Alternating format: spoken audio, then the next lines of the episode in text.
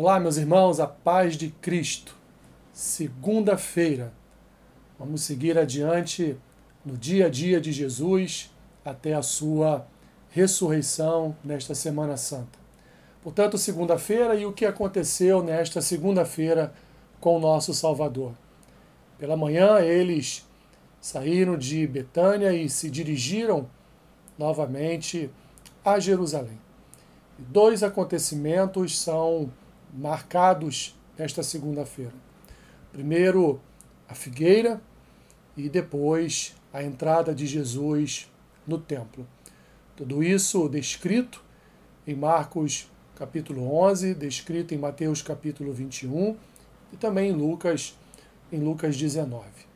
Vemos, meus irmãos, pelo caminho que os discípulos estavam com fome e ao avistarem uma figueira repleta de folhas, perceberam que ela não possuía frutos. Jesus então, no único momento em que ele em que ele determinou a destruição de algo em seus três anos de ministério, Jesus não havia não havia amaldiçoado, não havia deixado de abençoar, Jesus não havia não havia proclamado no sentido de determinar no mesmo momento a destruição de algo. Mas naquele momento, Jesus então diz que e determina que daquela, daquela árvore nunca mais brotaria um fruto. Isso, meus irmãos, na verdade foi ali uma analogia que Jesus encontrou com a vida espiritual de Israel.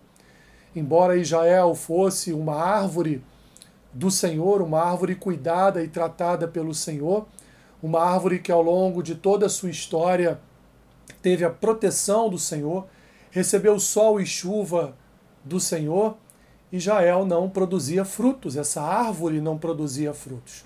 Então Jesus já está ali proclamando um futuro terrível para a nação de Israel. Eles deixariam de ser privilegiados na sua comunhão com Deus. E Jesus abriria, portanto, a participação, como uma boa figueira, ele abriria a participação de outros na sua na vida com Deus. Jesus então ele está ali tratando de uma analogia em relação a Israel e abrindo passagem para os gentios, que nós vamos ver mais à frente nas epístolas, os gentios viessem a participar da salvação. O primeiro ato de Cristo então neste dia foi amaldiçoar aquela árvore para que ela não desse mais frutos, numa analogia do que aconteceria futuramente também a Israel. O segundo ato de Jesus, meus irmãos, foi entrar no templo. E ali no templo o que ele viu era um lugar de um lugar de negócios, um lugar onde as pessoas vendiam animais defeituosos para serem colocados, para serem oferecidos nos sacrifícios, sacrifícios registrados lá no Pentateuco. Então ele, naquele momento, ele derrubou, ele tirou, expulsou aqueles mercadores ali do templo e ele restabeleceu a função principal da casa do Senhor, como já estava determinada nos profetas. Aqui é a casa de oração. Aqui é uma casa onde as pessoas buscam a Deus em oração, é uma casa onde as pessoas louvam ao Senhor em oração, é, portanto, um lugar, um lugar de bênção e não um lugar de negociata. Nós, trazendo um pouco para o nosso tempo, meus irmãos, o que vemos nos dias de hoje, muitas igrejas sendo casas de negociatas, negociatas políticas, casas de corrupção.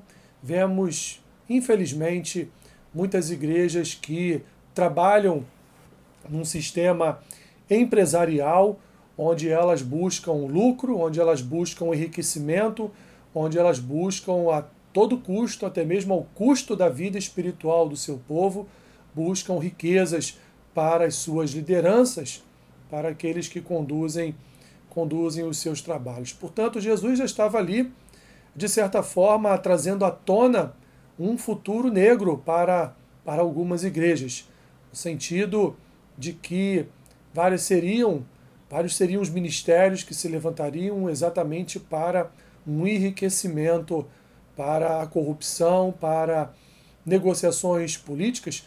É evidente que o sistema de negócios políticos fora da igreja, reuniões, reuniões é, empresariais fora da igreja, no contexto da sociedade, não há nenhum tipo de problema. Mas a igreja é um lugar, é um lugar de adoração ao Senhor, a igreja não é um lugar de negociações políticas, a igreja não é um lugar de venda de bênçãos, a igreja não é, não é um lugar. A igreja é a casa de oração, como o próprio Senhor Jesus ali determinou, segundo já estava escrito nos profetas. Portanto, meus irmãos, temos esses dois episódios: episódio da árvore bonita, boa, boa de se ver, mas que não produzia frutos. E Jesus então amaldiçoou esta árvore numa analogia do que viria a acontecer também com Israel, uma árvore frondosa, uma árvore, aliás, uma árvore rica em suas folhagens, em sua beleza, mas não era uma árvore frondosa, não era uma árvore que, que, dava, que dava frutos. Portanto, é, numa analogia, entre aspas, Jesus ele amaldiçoa esta árvore e diz que, infelizmente, Israel não produz frutos e por isso deixariam de ser privilegiados como herança do Senhor, dando lugar à entrada dos gentios. E já haviam sinais no Antigo Testamento da aceitação de gentios como povo de Deus. E aqui estamos nós, a igreja, enxertados na videira, enxertados na árvore, na árvore frondosa que é Jesus.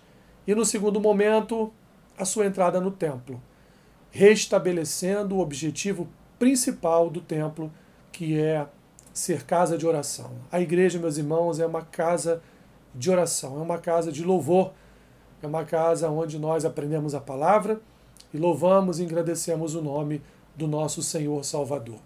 Assim, então, portanto, vai terminar este segundo dia, esta segunda-feira, com esses dois acontecimentos na vida de Cristo e de seus discípulos. Senhor, obrigado por tua palavra que nos revela a obra de vida, morte e ressurreição do teu Filho. Abençoe o teu povo nesta Semana Santa, Senhor que possamos nos aproximar mais ainda de Ti nesta semana. Abençoe o dia do meu irmão ou da minha irmã, seja com eles em tudo que eles vierem fazer. É o que eu te peço a Senhora, em nome de Jesus. Amém. Que Deus te abençoe, rica e abundantemente. Amém.